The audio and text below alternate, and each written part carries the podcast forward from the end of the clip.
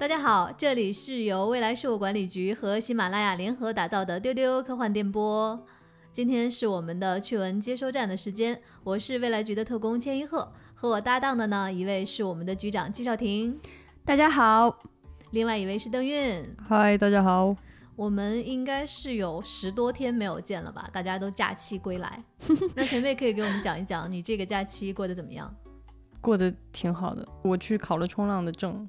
啊，对，所以我现在是一个有证的冲浪的，哦哟，刚入门的，在哪里考啊？在海南考。哎，一直都没有听你讲哎。对啊。好的，我们的听众一起来分享一下我们前辈现在有证的这个喜悦哈，恭喜恭喜！我第一天上午下海回来以后呢，我内心就在想，这个运动可能不是特别的适合我。我当时就非常怀念潜水，因为冲浪真的好累，因为那个浪很大，然后你要把那个帆板自己抱进去，就很恐怖。然后呢，我第一天结束以后，就是我从来没有那么疼过，你就觉得是跟一群人打群架，而且他们全都是解剖高手，就特别知道你哪儿是肌肉，哪儿是筋，啪啪啪全给一顿痛打。特别疼，第二天幸好浪太大了，歇了一天，然后缓过来一点，然后最后就搞定了。就那个瞬间就觉得，我不知道该觉得啥。想给听众朋友们描述一下这个画面，就是在邓韵讲的时候，我跟局长我们俩张着嘴巴盯着他，就等着他再往下讲。就是你就觉得，就是大自然的那个力量还真的是很强大。因为如果你只是平常在海边看看浪，你觉得这个浪挺小的。真的挺小的，然后包括你要是游游泳在里边，你也不觉得有什么。但是当你真的要拿着那个板，逆着那个浪，一层一层的、一层一层的过去的时候，你就觉得天哪，大自然太有力了，我臣服于你了。你现在是个什么水平？就是这个水平，就是你可以自己抓那个叫白浪，它是浪落下来的那个形态的瞬间，你可以自己抓住它，然后站起来冲到岸边。就像你考潜水证一样，你考潜水证的目的就是你有这个证，你就可以租这个装备，然后自己潜。冲浪也是，你可以有这个证，你就可以自己租板子了。以后，所以那个快乐的点到底是什么呢？因为我平时不是在陆地上会滑滑板吗？就是你在海上踩那个板子，真的还挺乘风破浪的感觉的。但是推浪十分钟，冲浪十秒钟，大概是这种感觉，很费劲的进去，然后唰就回来了。而且你还不一定每次都能顺利的站起来。我大部分时候会在中途就是掉到海里。然后疯狂喝海水。好，我决定了，这个运动不适合我。我当时就觉得，我以后还是多潜水吧。反正我觉得你哈，我估计，我觉得我吧，你还是就潜水吧。我就安安静静当个宅是适合我的。不不不，你潜水很厉害。我们菊老师其实是个潜水高手 在水里当个宅。对，啊，对他可以去水里看小鱼，他很开心。对对对对对。所以邓韵除了这个假期乘风破浪去了。还有什么可以跟我们分享的？我在假期之前特地看了夺冠啊，哇哦！就建议还没有看的朋友们，还是可以去电影院看一下的。这个电影，我觉得，至于我来说，就属于哪种电影呢？属于那种你根本就不 care 它的电影层面的一些问题，你就单纯的觉得女排精神就是让你热泪盈眶。它就是燃，它就是燃，太燃了！而且你想想，它这个就是我之前看预告片的时候，我就已经就是完全按耐不住。因为我觉得巩俐太神了，就看预告片的时候，那个巩俐那个状态一出来，你就觉得哇，这是郎平。而且我觉得陈可辛也挺神的，他让谁来演青年的郎平？他让他女儿白朗来演，是他女儿演的，他妈妈当年八几年的时候打排球的样子。然后这个片子其实它就是几场大赛的线索嘛，就是八十年代郎平他们第一次拿冠军，然后包括后来零八年的奥运会，因为当时有一个非常特殊的点是。郎平那个时候是作为美国队的主教练，然后把中国队打输了，就相当于他们赢了嘛。然后当时还一度有一些这种争议嘛，就是大家觉得你一个中国的这个老女排为什么，对吧？就做这样的事情。然后后来他又回归来指导中国女排，就非常的燃。然后他把这几条线就串在一起，然后包括这个里面有郎平个人的一些想法，你能看到明显那种转变，就是从八十年代。他们那种真的是咬牙的那种集体主义的那种精神，非常非常的感动你。但是到后边，郎平再回来的时候，他就会问他的所有队员一个事情，他让他们填一个表，就问他们你们为什么打排球？你到底爱不爱排球？然后就有队员站出来说我不爱，我要走，他就让他走了。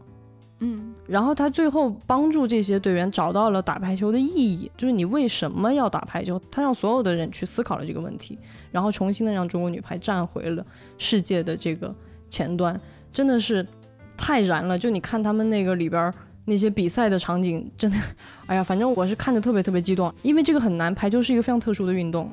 排球运动员的身高、身形，然后运动的能力，你很难去培养任何所谓的演员去演，所以他那个里面都是真人。就当你看到什么张常宁，然后什么，哇，你看到他们全部出现在荧幕上，然后演他们自己的时候，太燃了。我当时看完以后，我就发了一条朋友圈，我只说了两件事情，第一就是巩俐太神了，然后第二件事情就是我真的太喜欢运动员了，就是你看到那些运动员在赛场上。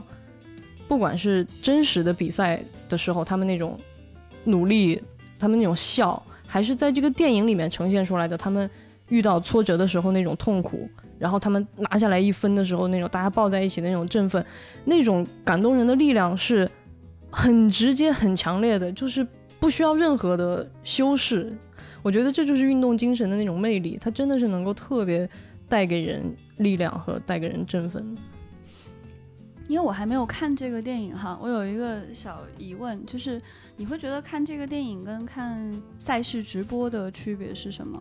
当然有非常大的区别，因为赛事直播你离他们非常的远，你其实是一个非常知道你在旁观，而且你只看比赛这一件事情。他们对你来说，他们是谁？他们如何喜怒哀乐？他们为什么打排球？对你来说不重要，你只需要享受这一场赛事本身，他们表现出来的拼搏，他们。跟对手的这种对抗互动就足够了，但在这个电影里，就像我说的，他其实把人的部分，我觉得还是挖的挺好的。就是当你看到他背后这些人的挣扎，然后这些人的这种坚韧，包括他们生活中的这些互动，你还是会非常的感动。然后你就会对这个比赛，对于什么是体育精神，你真的都会更有感觉，更有体会。一定要看夺冠这个电影还没有看，但是邓玉在讲这些，我觉得就是感同身受。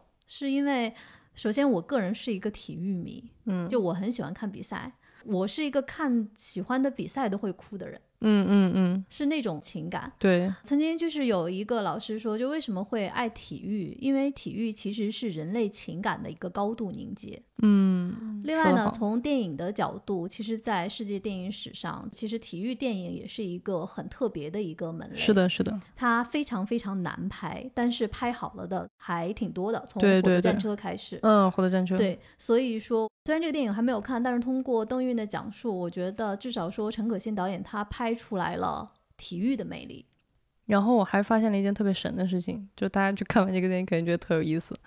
就是陈忠和教练，大家应该都很熟悉啊，就是咱们中国女排很多年的一个主教练。然后在片中呢，他的成年版是黄渤扮演的，然后他的年轻版是彭昱畅扮演的。你光听这两个名字，你会觉得他俩不太像，但你们去看电影吧，你会很震惊的，很恐怖，他俩怎么嗯？真的吗？真的，好奇，很神奇，你一定要去看。长着长着就长成黄渤了，是吗？长大后就就你不能琢磨，你不能琢磨，你琢磨的时候你会觉得啊不不不，他俩不。但你一看到，诶，哦，有意思有意思，很有意思，你们可以去看看。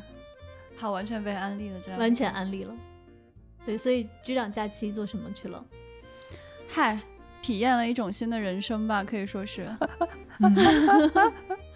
请你展开讲讲。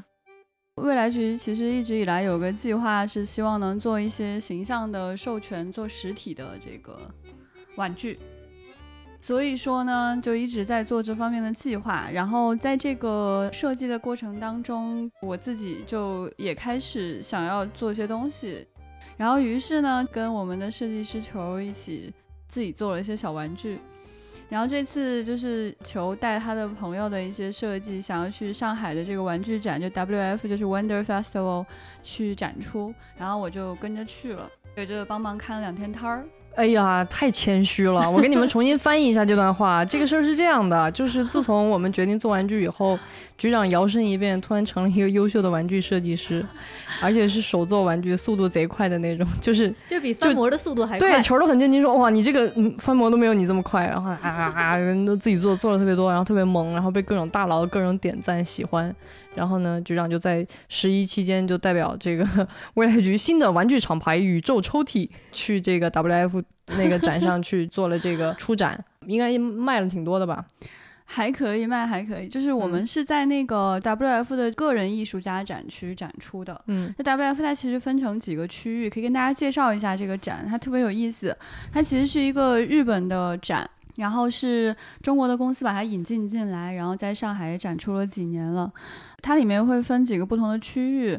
有这个大型的展商的区域，然后还有日本展商的区域，以及还有就是个人艺术家的展商的区域。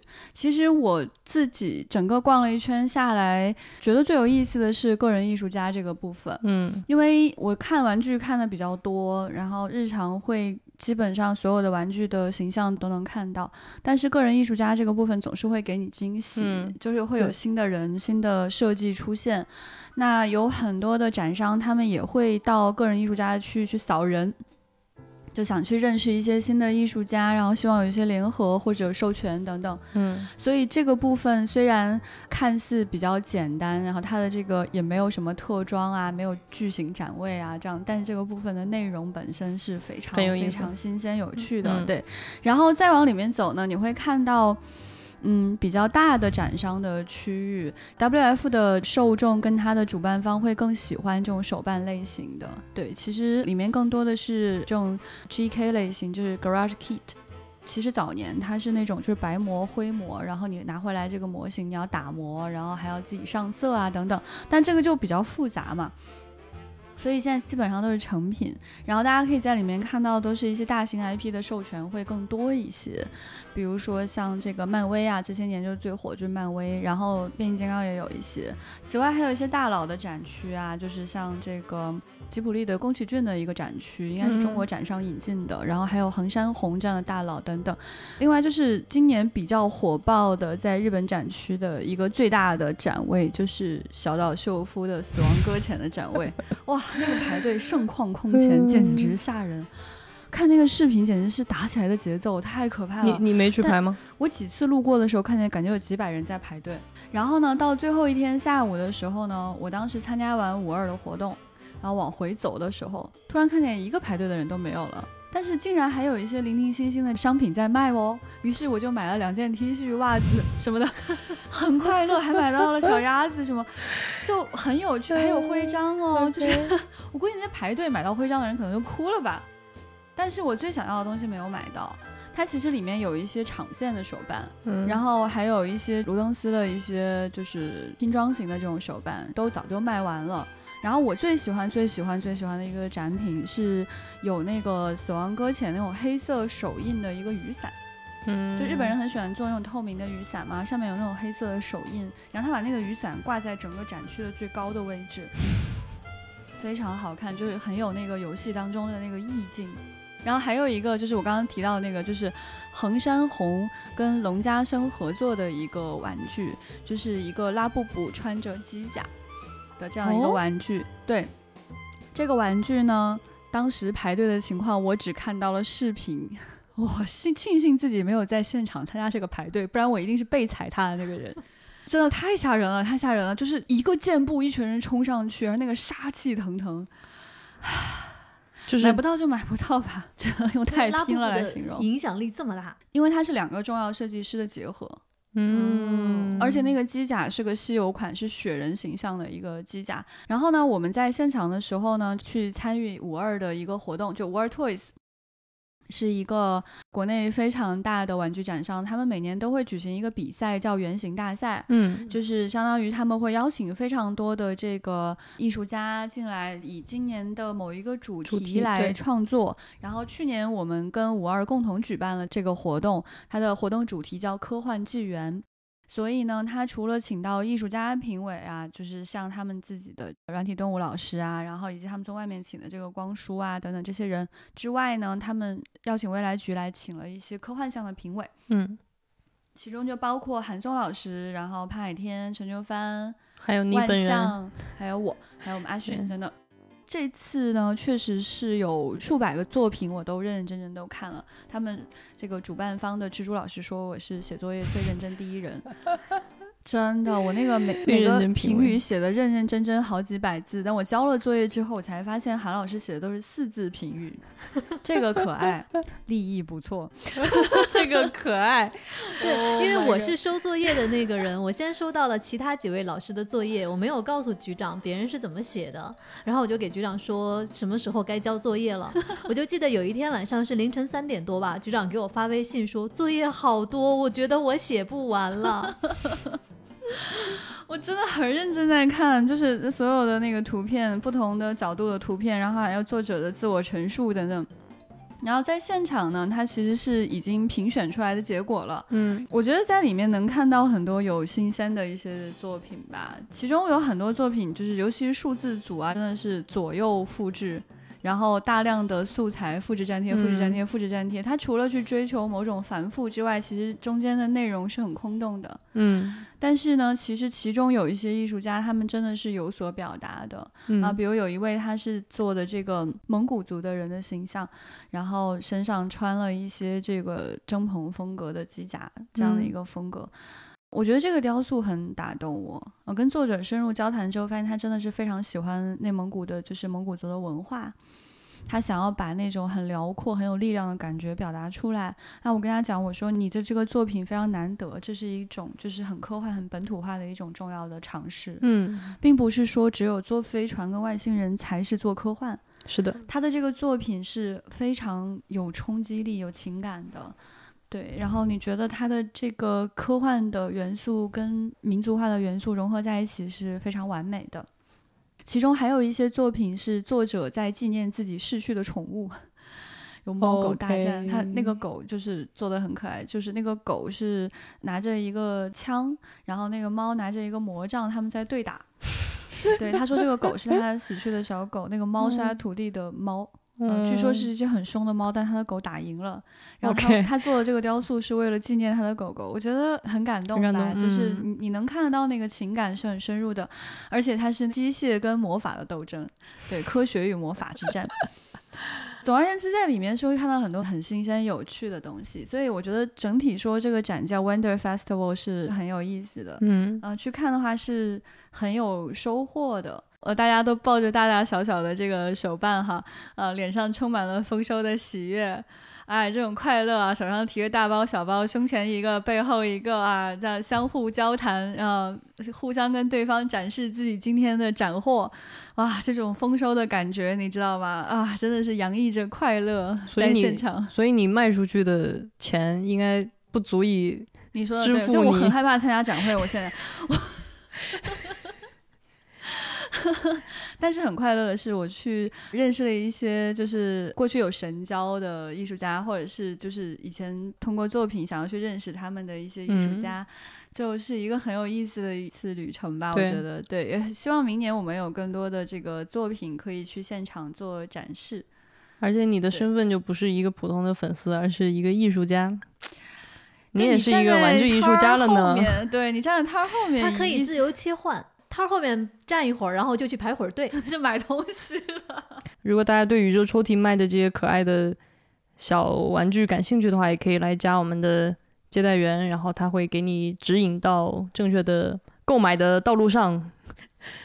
对，你可以加接待员，接待员的微信号是 f a a 杠六四七，有两个 a 哦。或者呢，你加我们的宅宅子，他是我们的宇宙第一销售，对，他的微信是 f a a 杠四二。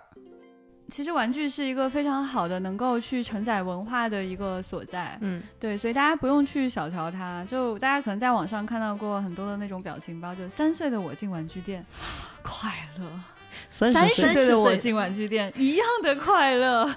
对，可以快乐到 WF 的现场全是成年人。嗯，对，然后有一个小姐姐到我们摊儿上买东西，她把她儿子支走，说：“哎，你去那边待着。”然后她就在那买买买，特别的快乐。她的儿子非常沮丧的走掉了。所以 真的是不分年龄的，它是你想要去接触到的某种文化的实体化的体现。给我们的手办艺术家介绍题鼓掌。新的身份，继续努力，继续努力，继续努力啊！开始，刚刚开始，继续努力，对对。好的，分享完了我们在这个假期大家各自的经历，那接下来就进入到我们的资讯环节。那其实是因为我们是跨越了整个的中秋和国庆的假期嘛，那我们这次资讯延伸的这个时间就比较久了。首先的这条资讯呢是国庆前发生的，是第三十五届大众电影百花奖获奖名单出炉，我们的郭帆导演凭借《流浪地球》获得了最佳导演奖。恭喜郭帆导演！恭喜恭喜！其实说起来，这个应该是《流浪地球》在我们国内的电影奖项上继金鸡奖之后第二次获得大奖。嗯，因为之前的中国电影金鸡奖，他获得了最佳故事片奖、最佳录音奖，而且呢，郭帆导演是获得了最佳导演提名。嗯，在今年的北京国际电影节上，《流浪地球》获得了最佳影片提名。那这一次是我们的百花奖，是一个观众奖。我们的电影观众把手中的这一票投给了郭帆导演，可见大家有多喜欢《流浪地球》。是的。那接下来呢？其实我们也看到，在国家电影局的网站上，二零二零年第三季度的备案立项公示信息里啊，有《流浪地球》飞跃二零二零特别版。其实我们之前一直在说《流浪地球》要复印，可能会有新的一些画面啊、镜头。对。那这次的话，它真的是要在二零年。结束之前跟我们见面了，嗯，很期待，一定会去看的。而且这次会有增加的内容嘛，所以肯定是不能错过的一个版本。对，可能大家二零二零过得都比较复杂，那我们期待这次《流浪地球》能带着我们飞跃二零二零，一个更好的一年。对。说完了《流浪地球》，其实，在之前过去的这几天里面，有很多电影迷不太愿意看到的消息。就是有很多部好莱坞电影撤档了，有一条我昨天看到之后特别特别难过。对不起，我笑了。你以为我要说零零七吗？不，我不先说他。好的，是我们之前其实，在节目中聊到的，局长也很喜欢的皮克斯的最新的动画片《心灵奇旅》。他放弃了北美院线，这个片子呢原定是在今年十一月的时候在院线跟大家见面，但是现在呢改在了十二月二十五号在迪士尼加平台上上映。目前没有能看迪士尼加平台的国家呢，可能还会是在院线上映的，但是具体它什么时候能走进院线就不一定了。啊，这个真的是很期待的一个电影。是对对，我觉得皮克斯就是他的那个水准线实在是太高了。对对，而且这个作品一看就是他们很有奇想的一个新作，他的构思太精巧了，这很想在电影院大荧幕上去看。对，就是如果能进到我们中国的院线的话，不管多晚，反正我愿意去等这部电影。嗯，那除了《心灵奇旅》，接下来陆续撤档的片子包括《沙丘》。我们跟小浪花聊过一次《沙丘》，那个时候是《沙丘》定档，嗯，然后但是这次《沙丘》是从今年的十二月撤到了明年的十月一号。我觉得这个好糊弄哦！你看人家撤个档，说从十一月撤到了十二月二十五日，他从今年十二月撤到了明年十月份。但是他是因为转线上了，一年的跨度又怎么样呢？我们接下来这部电影何止是一年的跨度，前前后后改了有五次吧？这我们就不知道了，只有千老师记得。这部电影就是《零零七：无暇赴死》，它本来应该是今年的四月份上的，它的很多首映的物料都已经放出来了，但是就临时撤档。撤档之后呢，又改到了今年十一月，改到了今年十一月呢，眼瞅着好像效果还不错，又往前提，提了之后呢，前两天又宣布说今年整个就不上了，就改到了明年四月份上。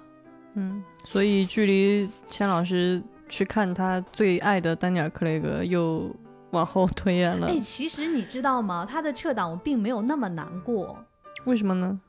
就是好像这种陪伴延长了。哦，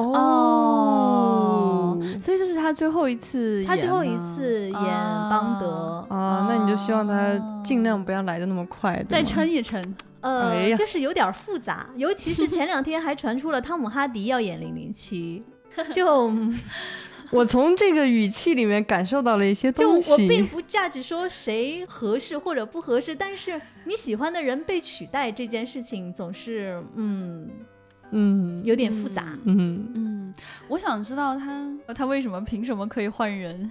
他是怎么圆上的？你们好像回答过我，不用圆上，就不用圆上，对对，就是换人。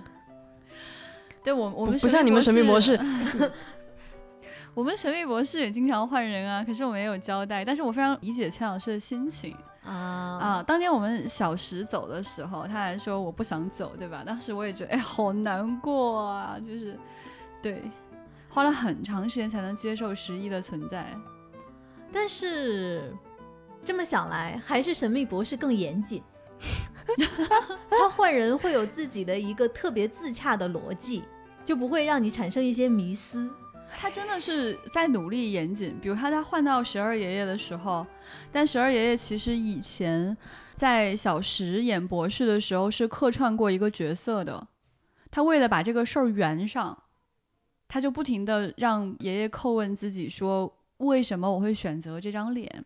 直到他想起他那一次在庞贝古城救过这个人，他告诉自己一定要多救一些人，这是对自己的警示。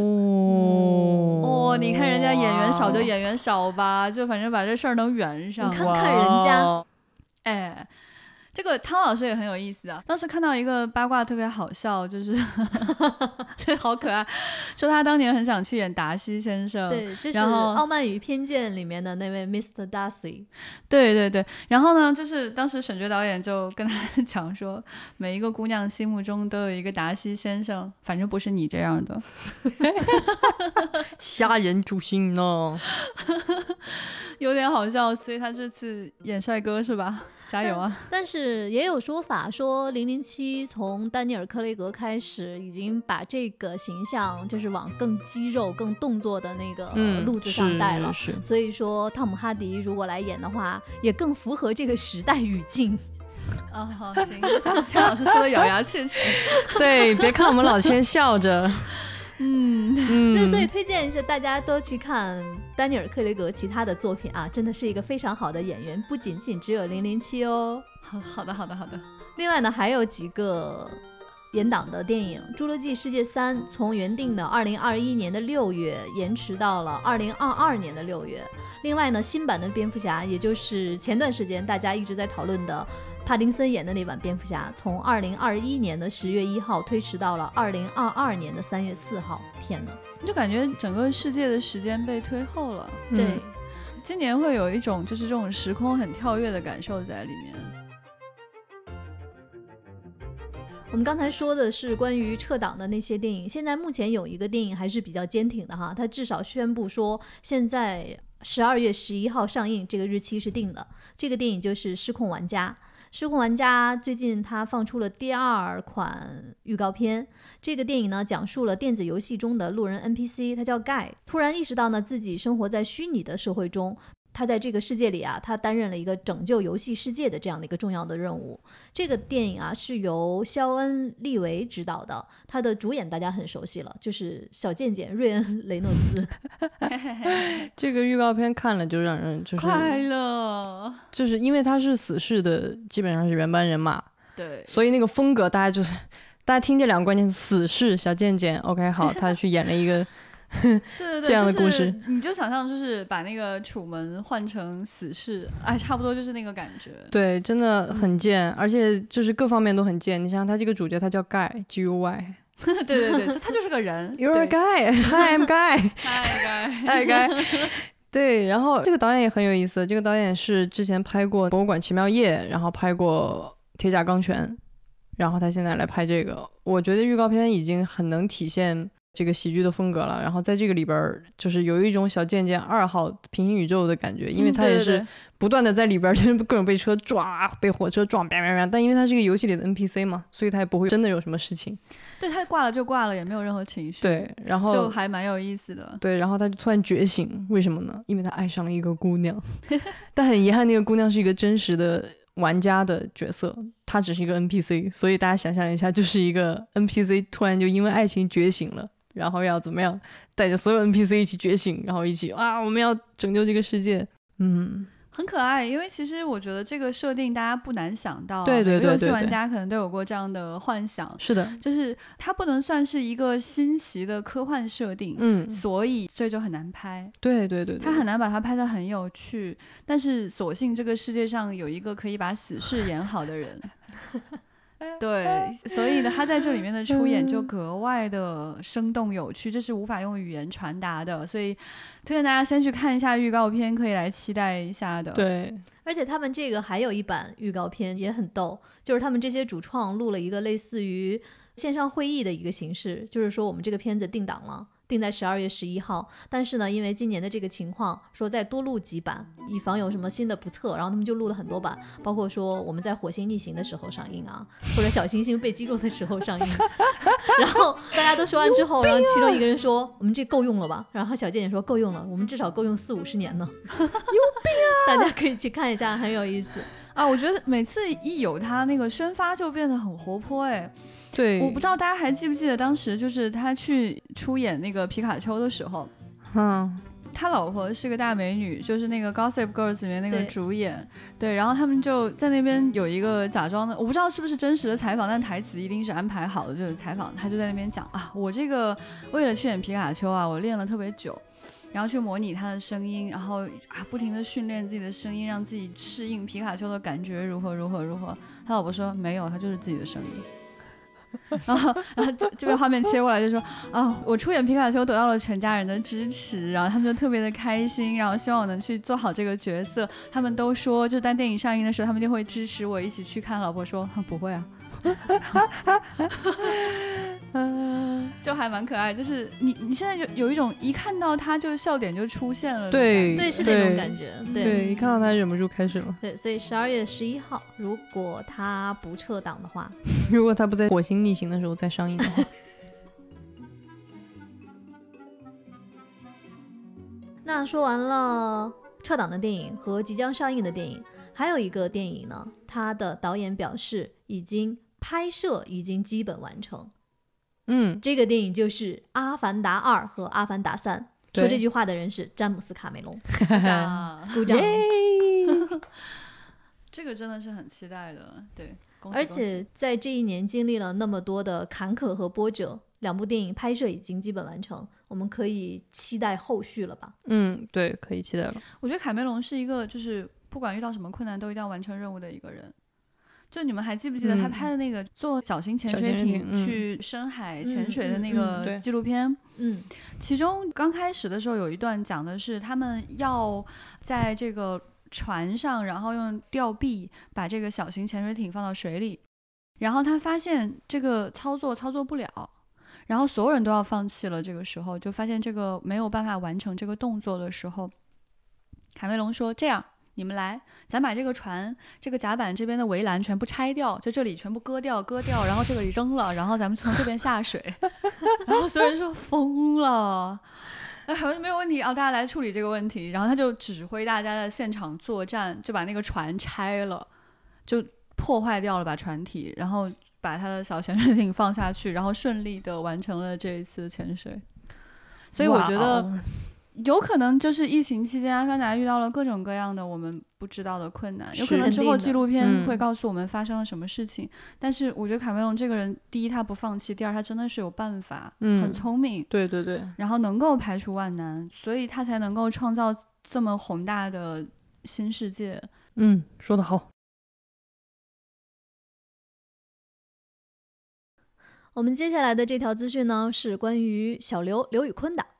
刘宇昆的科幻小说《隐藏的女孩》将被改编为剧集。《隐藏的女孩》这个小说呢，它的灵感来源于中国古代神话，讲述了一个能自由穿梭时空的女刺客团体在面对现实世界时的困境。嗯，好期待呀！对，还挺有意思的哈。嗯，然后看报道中有讲说刘宇昆会担任执行制片，嗯，还蛮有意思的。我觉得他可能会从作者有更多的转型吧。对嗯对，然后呢，另外一条，当时这个资讯出来的时候，大家就惊呼哈，说次元壁破了。为什么这么说呢？是精灵王子奥兰多·布鲁姆将和刘宇坤合作开发科幻剧集。这个剧集呢改编自刘宇昆的短篇小说《The Cleaners》。奥伦多·布鲁姆呢将担任执行制片人，小刘呢也会在制片人之列。这个剧集呢是由亚马逊制作的，编剧是《先见之明》和《心灵猎人》的编剧多米尼克·奥兰多。小刘的这篇小说啊是对豌豆公主的再创作。哎，豌豆公主，这个，对，嗯，在这个故事讲的呢，讲的呢是在近未来，无生命的物品能够承载前主人的记忆。有一位年轻人呢，可以清除物品上的记忆，并以此谋生。故事就从他接受的一项神秘的任务讲起了。这个剧目前还没有开播的日期，但是哇哦，真的好期待啊！奥兰多·布鲁姆跟小刘，嗯有意嗯，思有意思。哦，哦所以我离精灵王子只剩下一度了。哎，还真是，哎，是哦，哎，哎，忽然觉得自己就离他很近了，莫名其妙的高兴起来。对这个点真的是没想到呢，这个角度清奇，原来获得快乐这么简单。但是又很有道理，忽然觉得自己特别有道理，马上可以认识精灵王子了。嗯，那不就是一个场景就能发生的事儿吗？说不定下次世界科幻大会的时候就可以认识一下了。我觉得看这两年真的不仅获奖无数啊，然后它的版权也被抢得七七八八了。你看前些年就是突然感觉好莱坞开始抢一些科幻版权嘛，嗯，对吧？然后就 Netflix 拍了一大堆特亚马德江的作品嗯也抢到了一些，就基本上过去特德江作品很难卖的，自从降临之后就突然被卖完了。主要是他作品确实也不多，那瞬间所以瞬间就没了。对，然后小刘的话，他的作品还是相对还是比较多的，获奖也非对对对常多的。然后他这些年创作欲也很旺盛，呃所以他的很多作品应该会被改编。我有一个不恰当的比喻，希望他可以成为像那个 Stephen King 那种哈，就是超高产、超多，然后有超多作品被改编。可以期待一期待一下对，嗯那我们刚才说到改编哈，就是最近有一个童年我们童年阴影，大 IP，大 IP，对 国民绝对是童年的大 IP 将被改编成大电影。这个被邓韵刚才说是童年阴影的，就是《魔方大厦》。它 将由郑渊洁的儿子郑亚奇执导。嗯，不知道这个电影会不会好看，但是会非常非常喜欢这个 IP。就郑渊洁的小说真的是陪伴了整个童年你魔方大厦看的小说吗？啊，不是，咱们可以聊聊这个动画片。我不太记得了，其实我也不太记得我就记得五颜六色的。对，记得那个楼。其实我觉得魔方大厦给人留下的并不是你记住它哪个情节，我就我现在也想不起来，但是你就是记得那个很鬼畜的感受。对就是回忆起魔方大厦的时候，那个感觉特别像 Cube。呃，对，有一段时间我还没有看过 Cube 的时候，我幻想 Cube 应该是魔方大厦那种感觉，嗯后来看了之后有点失望，啊，觉得它得对它没有魔方大厦有意。思。对，魔方大厦的设定其实比它更有趣一些，更可怕一些。我不太记得魔方大厦的剧情了，但是我可以告诉大家，这个为什么被我称之为童年阴影，它给我留下了多么深刻的影响。就是我非常清晰的记得，我在小学有那么一段时间，那个至少持续了能有，我觉得能有一两个月。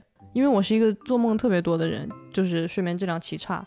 我非常清晰的记得我在那一段时间，就是我每天晚上做梦会梦见我，就是各种追逐奔跑，然后我会穿过一个衣柜的门，然后我就会到另一个地方。纳尼亚，不是，就是就是总总之我就是老有人在追逐我，然后我就一定是跑到那个门，然后就会去另一个地方，然后会不断的钻那个衣柜的门或者是床底下。而且我最神奇的是那个梦对我来说是连续剧，就是我头天梦到这儿了，我第二天能接着梦下去，就是持续了好长一段时间。我觉得就是看《魔王大厦》看的，就看魔怔了，你知道吗？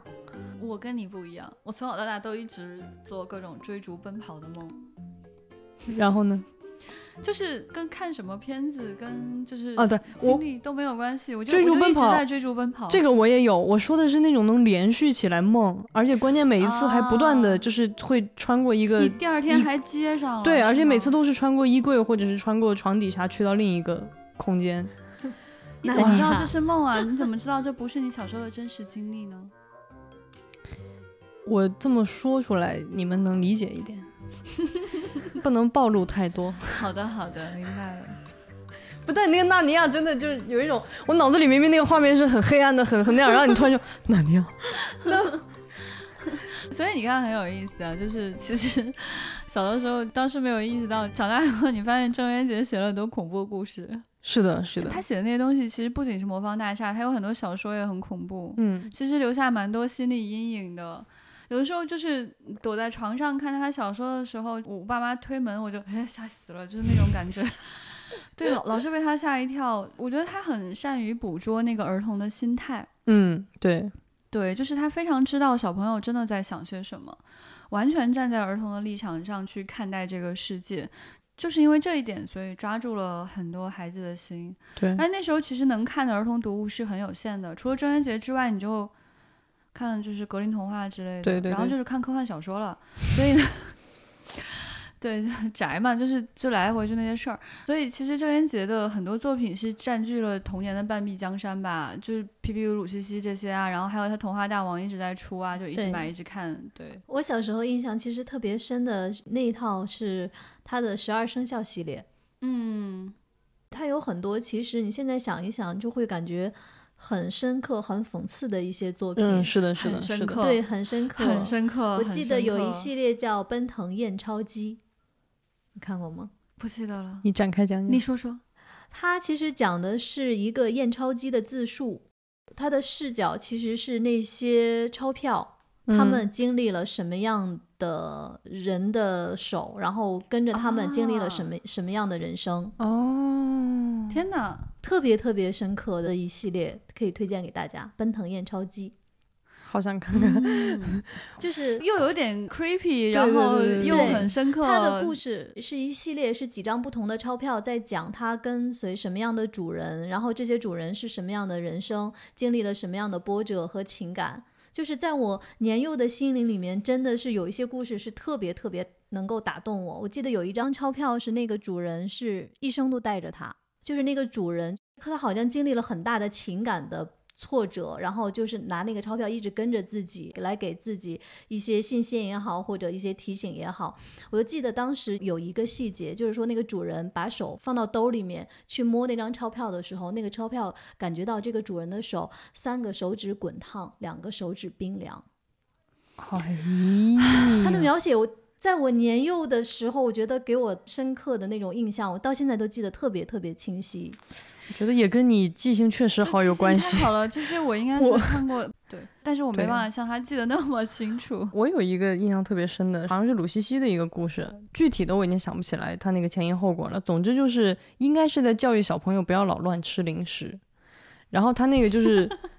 鲁西西好像就怎么着了，然后就到了一个诡异的一个地方，好像是一个很难受的姿势，必须站在那儿，然后站在那干嘛呢？就得看着他面前这些方阵走过去，这些方阵都是什么呢？是他吃过的花生啊，什么吃过这的，然后他就不得不站在那里，好像有点印象，目睹他吃的所有东西走过去，哇，太变态了吧？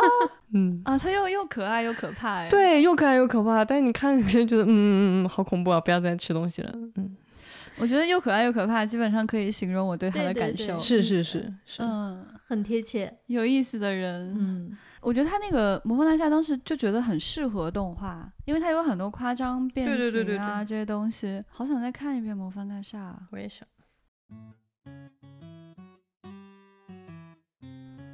我们今天最后一条资讯呢，是关于一个趣闻，其实也不是趣闻。是一个很有趣的解读，是前段时间有一个网友，他叫小美人儿，别跑啊，我是你双喜阿姨呀，他发了一条特别长的微博，然后这个微博呢，大家就看了之后拍手称赞啊，总结起来就是他的观点是，魔药学就是火锅学，斯内普是霍格沃茨混血火锅王子，他这个为什么后来大家转发的那么的 happy？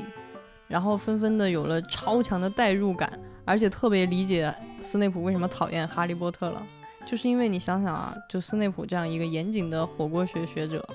然后他讲究的都是，你想，比如说这个涮火锅的时候，我应该等锅开了，然后我先涮什么，再涮什么，这是很讲究的。然后呢，以哈利波特为首的这帮小崽子，就是在火锅里边下什么沙琪玛，下下下什么这些东西，你想能不扣分吗？网友纷纷在底下啊，格拉芬多扣两千分，两万分，就纷纷就崩溃，然后突然就带入，然后觉得斯内普特别有道理，觉得斯内普很可怜。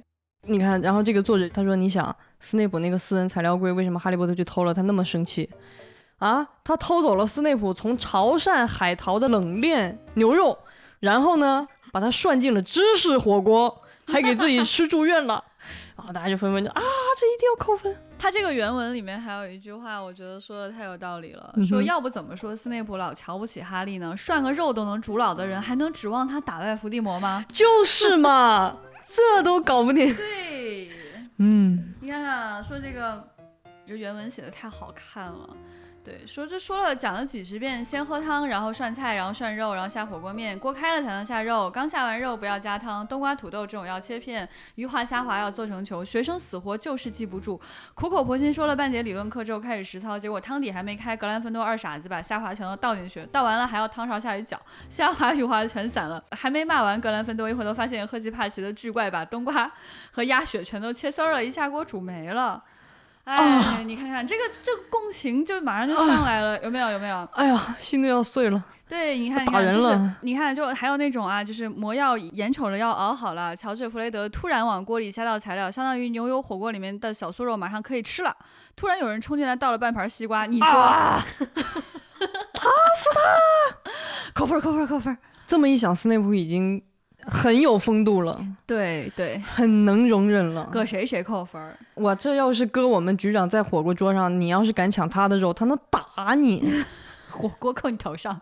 对啊，半满说那个混血王子写了一本自己的火锅秘籍，对啊，所以，所以他才叫混血王子嘛，就是他那本配方。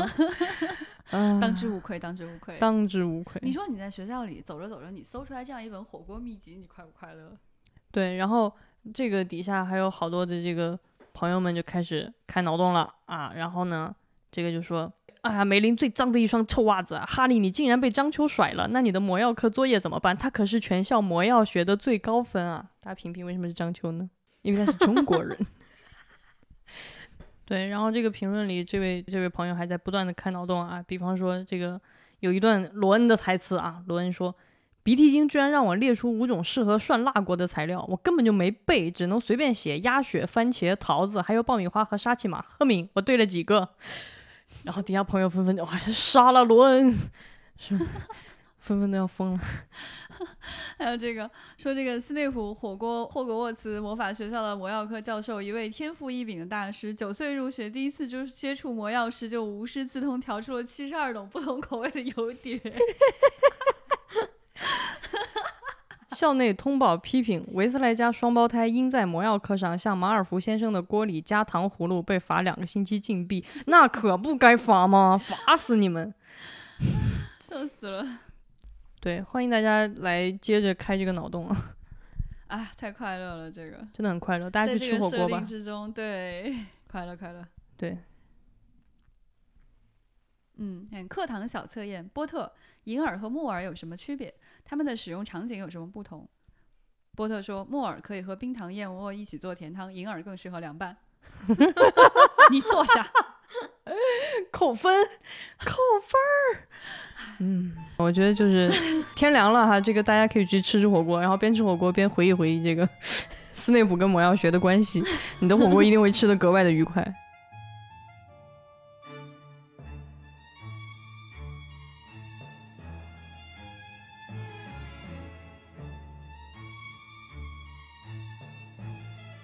的，那我们接下来来到我们的互动环节。上周我们给大家留下的互动的话题是：你印象最深刻的怪物是谁？你最喜欢的小怪物是什么样的呢？大家的互动挺踊跃的，在我们的丢丢听众群里面。我先来说一个，我们的未来局接待员他说，《潘神的迷宫》里的无眼怪啊。因为这个问题问的是你印象最深的和你最喜欢的，所以我不知道接待员是喜欢这个无眼怪吗？还挺吓人的。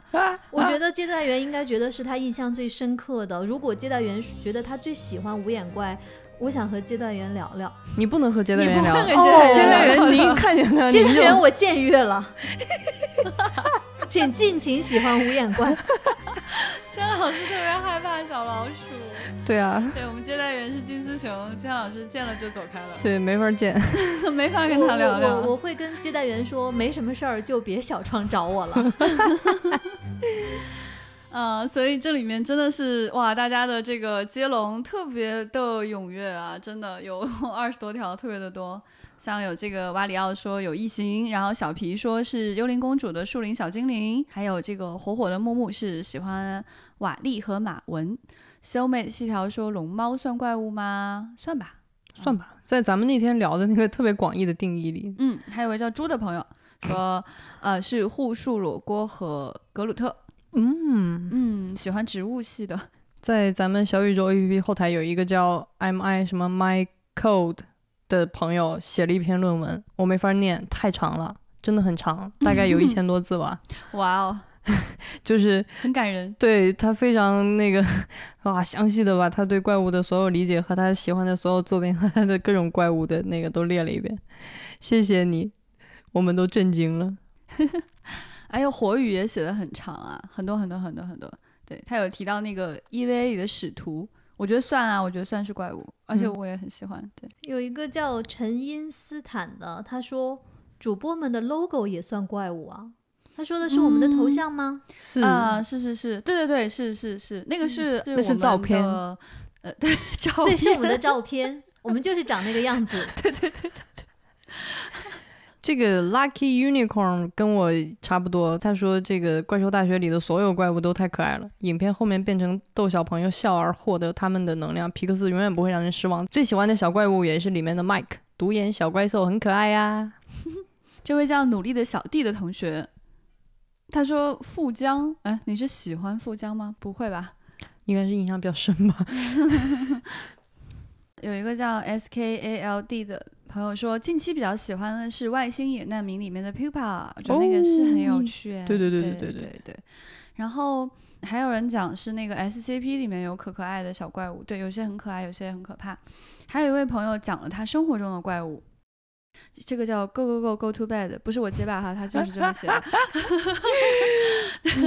他说印象最深的怪物是小时候在老家山上遇到大蛇，哦，嗯，他说应该是蛇有鳞片，比他的大腿还粗，但没有看到全貌，只看到他一节身体以快速的速度爬过很窄的路面，蛇的两端在高草丛中。哇哦，哇，很奇妙的一个际遇了，我觉得是，嗯，嗯然后呢，我们在时间旅行的那期节目里面也给大家留了一个接龙的话题。这个话题是：假如遇到十岁的自己，你想要跟他说些什么？对。然后第一位这个朋友就非常热情啊，他说多看书以后就能去未来局上班了。哇哦！你现在说不定也可以啊，如果你感兴趣的话，可以给我们的 HR 邮箱发你的简历。嗯，期待在未来局能见到你。还有这位叫崔爽的朋友说，早点谈恋爱啊，这个，嗯嗯，十岁可能还是有点太早了。十岁听完应该就忘了吧，然后谈恋爱的年纪也没有想起来。这是一个被破铜烂铁糊住双眼的年纪啊！还有一个叫 L O R D A W N 这位朋友说多学数学啊，为什么要给自己这种忠告？不不，你们看啊，不仅有他，还有一个叫奇迹男孩的说把元素表背出来。嗯，然后喵说、赶紧把微积分、线性代数、数学、物理方法学懂，以后好学量子力学。朋友十岁，你是不是给自己太大压力？你是读错题了，朋友？是不是学量子力学学的有点走火入魔？但是我刚才想了一下，我即便告诉十岁的我这些，你也不会听我。也学不会呀、对啊，有位叫 Angel 文竹的朋友说无话可说，还要鼓掌。哎，你看这个跟小朋友玩一玩就好了，对不对？嗯，就是狐狸，小九三点零说没关系，一切都不是你的错。嗯嗯，呃，一位叫意义的朋友说把头发扎起来吧，要少吃零食，多学习。我发现咱们的听众好像都是热爱学习的好孩子，就是很多人都在想跟自己说要好好读书，要多看书。哇，大家都好棒，大家都很正很很厉害，向你们学习。向你们学习，向你们 学习。千老师如果回到十岁，会对自己说什么？呃，我想一下，十岁的我在干什么？上四五年级，对，那时候老千不说话，好可怕！我刚才第一反应也是好好学习 啊。我们那天聊的时候，咱们几个没有任何一个人让自己好好学习吧？对啊，你们怎么？我我刚第一反应是这个，但是我觉得我不会说这个。我在想什么呢？告诉十岁的自己，就这样吧，挺好的，嗯，那也不错。嗯，好，嗯，挺好的。嗯，哎，对，十岁的我那个时候不太说话，可能那个时候邀请我来录丢丢，我可能跟大家说不了什么。我小时候是个很内向的人，啊然后可能告诉十岁的自己说，别担心，你长大了就开朗了。哎，这个挺好，这个很可爱，对对对对对对可爱嗯，好的，那我们今天的资讯就到这里啦，我们下周再见喽，拜拜。丢丢丢丢丢丢。